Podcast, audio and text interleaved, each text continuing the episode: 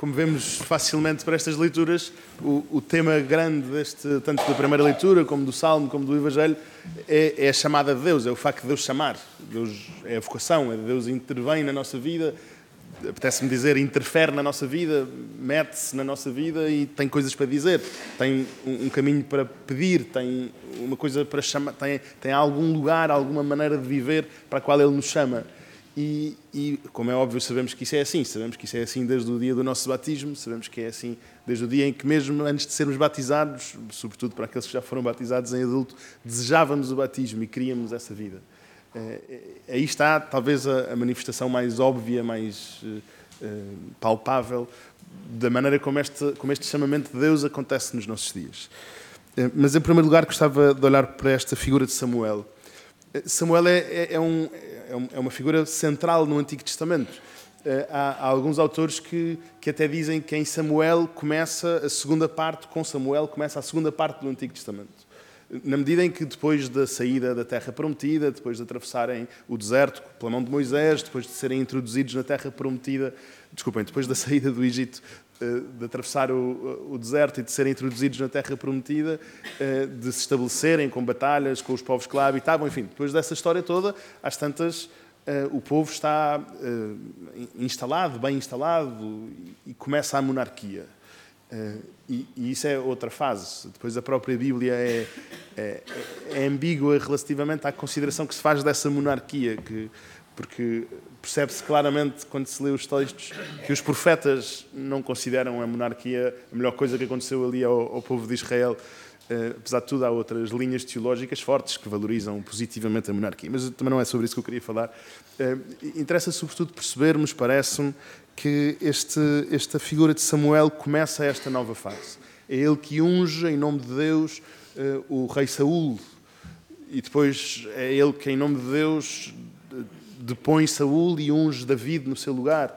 E, e David é, obviamente, um rei central na, na, história do povo de Israel, a quem foi prometido, mais uma vez pelo profeta, eh, que da sua descendência havia de nascer aquele por quem esperávamos. E, e, e nós podemos dizer que a esperança messiânica eh, do Antigo Testamento começa aqui, nesta fase, com Samuel, pelo menos de uma maneira mais consciente e mais evidente.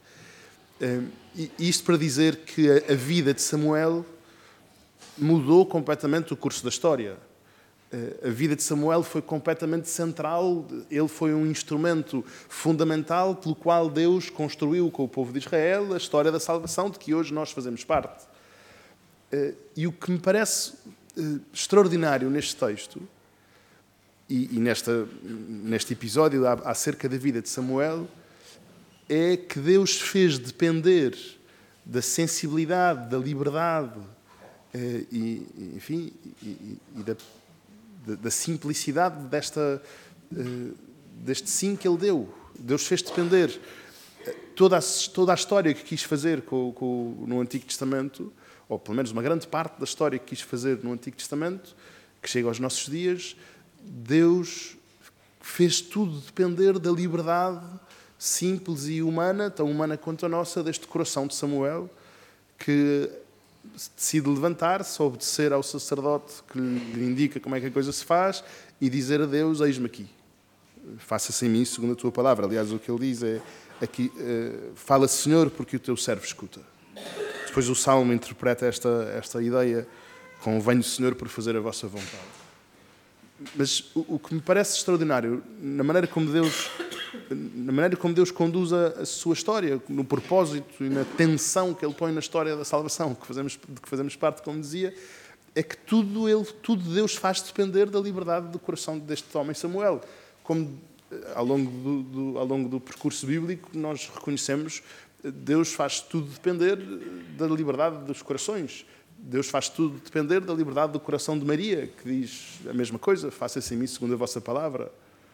Deus faz depender de tudo, eh, toda a sua história, toda a maneira como, ele, como Deus constrói a, a, esta, esta vontade de nos chegar, faz depender da liberdade do coração humano. E, e isso é grande. Isso engrandece a nossa vida, por assim dizer. Eh, eu não sei que, as maravilhas que, já, que Deus já fez. Falta, falta-nos dizer uma coisa. Depois isto continua na história, eh, continua connosco hoje, na vida da Igreja, na vida dos santos. Nós sabemos isso. Há, há, personagens da história da Igreja, da história do mundo, que foram absolutamente fundamentais para, para que a história tivesse sido como foi. E também nisso, pela ação de Deus, está uma liberdade que diz sim e que se dispõe a que Deus trabalhe por si, dispõe-se a ser instrumento. E nós reconhecemos isso. Na, um exemplo muito claro é a vida da Santa Teresa de Calcutá, que nas suas, enfim, obviamente quando se trata de figuras humanas há sempre críticas a fazer, mas, mas de qualquer maneira, pela liberdade do coração daquela mulher que resolve ouvir, que, que reconhece na, naquela experiência de ouvir Jesus dizer tenho sede, um, um chamamento a consagrar a sua vida ao cuidado do, dos últimos, do mais pobre dos pobres, eh, disponível para reconhecer Jesus no mais miserável, na mais miserável das criaturas, por causa de uma liberdade que aceita isso e que se dispõe a isso, Deus faz nascer uma obra grande eh, que se espalha pelo mundo e que cuida, que é o que é um, pelo menos um dos braços armados de Deus para os lava-pés, para os lava-pés de hoje em dia. E, e, a pergunta que me parece que, que, esta, que estes textos nos fazem neste sentido é eh, que maravilhas quer Deus fazer através da minha liberdade, ou por meio do meu sim? Eh, quais são as coisas grandes, seja das coisas grandes e visíveis que toda a gente vê e que o mundo reconhece, eh, seja as coisas grandes e menos, menos visíveis que acontecem na, vida, na nossa vida de todos os dias, na vida das nossas famílias, das, das pessoas com quem a nossa vida se cruza, eh, a pergunta permanece: quais são as maravilhas que, que Deus faz depender de, do meu sim, da minha liberdade, para acontecer nesses contextos? Mais ou menos visíveis, como dizia, mais ou menos mediáticos, mais ou menos evidentes, mas maravilhas na mesma. E, e estou convencido que, que isto é mesmo assim, ou seja, que Deus não mudou de método, que Ele continua a fazer depender da liberdade do nosso coração e da liberdade dos nossos sims as grandes coisas que quer fazer na história. Não sei o que é que se segue, não sei o que é que será, o que é que virá a seguir. Não, não sei que maravilhas é que Deus anda a querer fazer em Lisboa, a propósito de nós que aqui estamos hoje, eh, mas quer fazer. Porque, como dizia, não mudou de método, não mudou de ideias, não abandonou a história, não, não se desligou de nós. Que, que, coisas extraordinárias Deus quer fazer na história por meio dos nossos sims. E deixa-me fazer a, dizer a, a, coisa da maneira inversa, que é, é que maravilhas é que Deus deixou de fazer porque eu não fui capaz de dizer sim. E não digo isto apenas para, para, para ser incómodo, não é, não é essa a lógica. É, mas, obviamente, nunca é tarde para dizer sim, mas mas o que é que Deus anda a querer fazer comigo? Que não faz, porque eu ando a dormir no templo, como, como, acontecia, como acontecia com Samuel. Eh, penso que temos que nos pôr diante destas perguntas com coragem. Porque, como dizia, estou convencido que Deus não mudou de método. Continua a ser assim que Ele trabalha. Continua a ser assim que Ele quer trabalhar na, na vida da Igreja. Uma, uma linha mais sobre este tema, que é ao mesmo tempo, também precisamos de ser gratos por ver e por reconhecer as vezes todas que isto já aconteceu. Que Deus já mudou algumas coisas por meio do nosso sim. Porque a nossa vida, graças a Deus, tem, tem muitas maravilhas que Deus fez acontecer e continua a fazer. E, e, portanto, isto não é só uh, olharmos para isto como se estivéssemos sempre aquém do mistério de Deus e da maneira como Deus quer fazer as coisas. Muitas vezes estamos aquém e é bom reconhecer isso, mas é preciso que a gratidão também cresça nos nossos corações por perceber que Deus já, já tem trabalhado e, e que tem trabalhado aqui concretamente, nós sabemos isso. É bom ser grato por isso, não para nos exaltarmos, obviamente, mas, mas porque seria uma ingratidão não reconhecer as coisas extraordinárias que Deus faz a partir de, faz por meio de nós e com a nossa vida. Mas eu insisto nesta, nesta lógica da, da personalidade, da, da pessoa humana. Isto é, Deus não faz coisas com massas, com coletivos sem rosto. Deus faz coisas com um povo. E o que distingue o povo da massa é um sim pessoal inteiro, feito em comunidade, é certo, mas com a inteireza do meu, da minha inteligência, da minha racionalidade, da minha adesão pessoal. É, é muito bonito isso e é assim que Deus continua a querer construir a igreja, estou convencido disso. Quando vemos o Evangelho, esta dinâmica permanece. Há, há um pormenor muito bonito no Evangelho, ou pelo menos que eu acho muito bonito, que é este, este apontamento que São João faz, era por volta das quatro horas da tarde. Isto parece um pormenor e parece indiferente. Hum, mas a tradição identifica João, evangelista, com um destes dois que seguia João Batista e que, ao ouvir João Batista dizer Eis o Cordeiro de Deus, eh, passam a ser discípulos de Jesus. A tradição identifica este São João com um desses.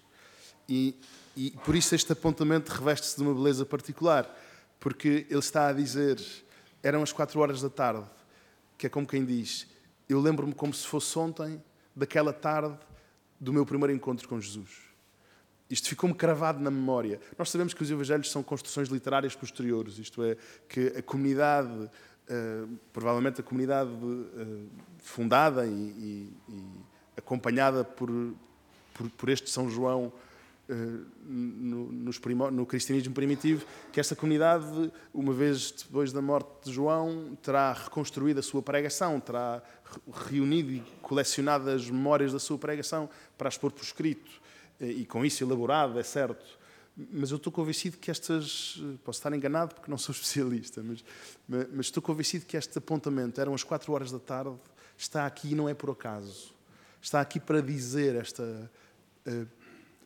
Eh, este, esta memória concreta de um momento concreto na minha história em que me encontrei com Jesus e, e consigo descrever perfeitamente. Foi há não sei quantos anos, São João é, é, o apóstolo que vive mais tempo e, portanto, morre já numa idade avançada e, e nós podemos especular, é certo, mas, especular não sem, não sem fundamento, para dizer é provável que São João dissesse isto várias vezes, que, falasse da sua experiência pessoal, dizer, lembro perfeitamente daquele dia, daquela tarde, ele disse, vem ver. E eu fui, e eram quatro horas da tarde, e ficámos com ele. E começou uh, uma mudança completamente radical na minha vida e na história, obviamente, na história do mundo. Uh, e, e, este, aquilo que, que, dizia há pouco a, partir de São, a, a, propósito de Samuel e do seu sim, também se pode dizer, por maioria de razão e até com mais verdade, deste momento concreto em que Jesus se aproxima dos apóstolos e os chama, dos primeiros discípulos. É. Vim de ver é também uma, uma proposta muito. uma interpelação muito bonita e muito fecunda porque também nos põe a caminho da, da descoberta. Eu estou convencido que a nossa história toda, a nossa vida toda, pode ser vivida atrás deste vinho de ver. Porque nós já vimos, todos nós, já vimos Deus, já vimos, já vimos que Ele acontece, já vimos que, que Ele se manifesta, que, que isto não é apenas uma alucinação coletiva, uma ideia uh, filosófica genérica, por assim dizer. É uma pessoa concreta que acontece. E nós sabemos isso, já vimos isto acontecer, não tenho dúvidas. Uh, mas não vimos tudo. Não vimos tudo. Este vinho de veres continua, parece-me, ecoar na, na existência cristã. Vim de ver, vim de descobrir mais, vim de mais fundo ainda, há uma, há uma história toda para viver ainda com Deus, independentemente de tudo que de muito profundo já tenhamos vivido hum, até hoje. Este vinho de ver continua a ecoar. Há mais Deus para nós, há mais dele para se manifestar, para se revelar, para, para se dar a conhecer, e, isso é extraordinariamente bom. Há, mais Deus para cada um de nós. Ainda não, ainda não, desculpem a expressão, mas ainda não está no papo. Eh, há mais Deus Vim de ver, diz-nos Jesus. Enfim, eu podia ficar aqui a falar eternamente sobre este Evangelho, porque ele tem tantos pormenores destes tão bonitos. Mas esta, esta combinação do que procurais, vim de ver, não dá respostas fechadas e bonitinhas e certinhas. Vim de ver. Também me parece que há aqui uma vocação da igreja, pelo menos um estilo para a igreja, que é o estilo do acompanhamento. Graças a Deus isso tem sido falado tant, tantas vezes e a propósito de tantos, tantos contextos nos últimos tempos. é para acompanhar, não é para dar respostas fechadas e seguras e impecáveis. Fazemos um mau serviço se, se a nossa única possibilidade for dizer é assim porque está aqui. Mesmo que seja. Fazemos o nosso serviço se, se desprezarmos ser sinal para o resto do mundo e para nós próprios deste vinho de ver de Jesus, que nos põe a caminho mais do que nos arruma. Uma, uma última coisa. Simão, Jesus conhece Simão e diz-lhe chamar-te-ás Cefas. Nós dizemos aqui que quer dizer Pedro, está no texto, mas não quer dizer Pedro, quer dizer pedra. O Pedro depois fica um nome próprio e como é um nome masculino fica Pedro, mas mas o nome que Deus lhe dá não é Pedro, é pedra. Pronto. Literalmente é assim que, é assim que Jesus lhe diz. O teu nome agora vai ser pedra. Nós adaptamos e, e, e com o passar do tempo as traduções foram encaminhando a coisa para ser Pedro. Mas a, a, aquilo que Jesus está a dizer é que ele é a pedra sobre a qual a igreja se edificará. Eh, mas esta mudança de nome eh, era aquilo que também queria comentar, porque o nome na Bíblia não é apenas uma sonoridade, não é apenas a palavra pela qual somos conhecidos, não é apenas um som que nos identifica. Eh, o nome dá conta da intimidade, daquilo, do sentido e do significado da existência. E, portanto, mudar o nome é propor uma novidade, propor uma maneira de viver diferente, é, é mudar a história daquela pessoa. E, e chamar a, a, a Simão pedra é, é, como dizia, Jesus depois especifica isso, é sobre ti que eu quero construir a igreja, mas, mas o que é o, o, aquilo que me, que me parece eh, fundamental nesta mudança de nome é, é que aquilo que Pedro descobre com isto não é apenas uma outra coisa, agora passei a ser diferente. O que Pedro descobre parece-me que é mais do que isso. Pedro descobre que o nome pelo qual Jesus o chama é mais verdadeiro do que o nome que lhe chamavam antes. E isto volta a reintroduzir-nos no mistério da vocação. Não é que nós tenhamos que andar a lutar entre aquilo que queremos ser ou aquilo que achamos que tem a ver connosco e, e, e aquilo que, para, para onde Deus nos chama. Não é que isso tenha que ser uma luta, embora a gente saiba que às vezes é. Mas, mas não tem que ser assim. Porquê?